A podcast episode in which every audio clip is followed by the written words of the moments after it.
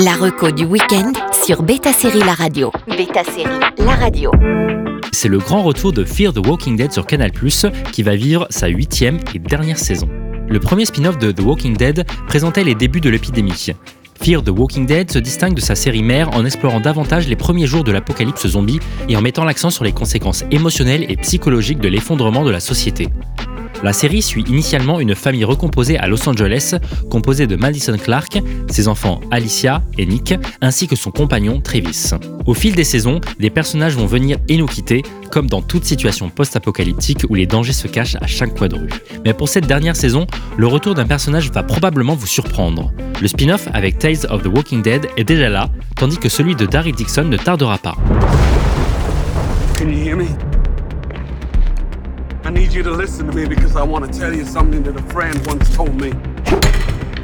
He said you can hide, but you can't run. He wanted me to know that Earth will follow you. It follows you wherever you go. He was right. L'univers de Si a toujours voulu se montrer ambitieux avec son concept.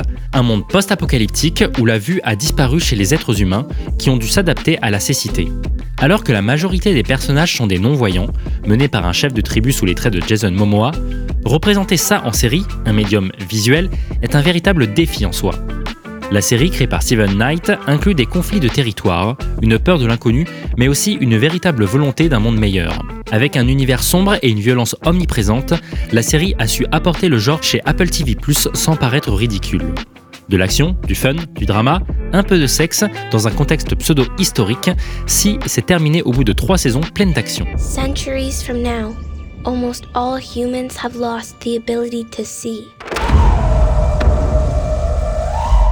Some say sight was taken from them by God.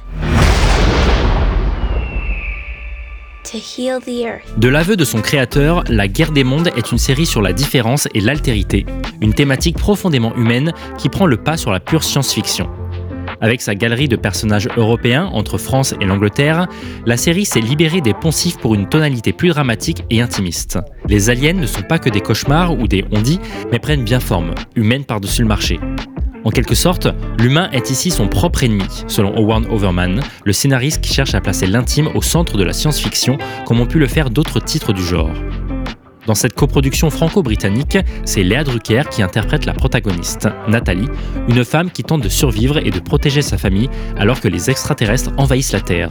Face à elle, Gabriel Byrne qui a beaucoup de choses à se faire pardonner. Direction MyCanal pour ces trois séries post-apocalyptiques qui montrent le monde d'après avec des catastrophes différentes. La reco du week-end sur Beta Série La Radio.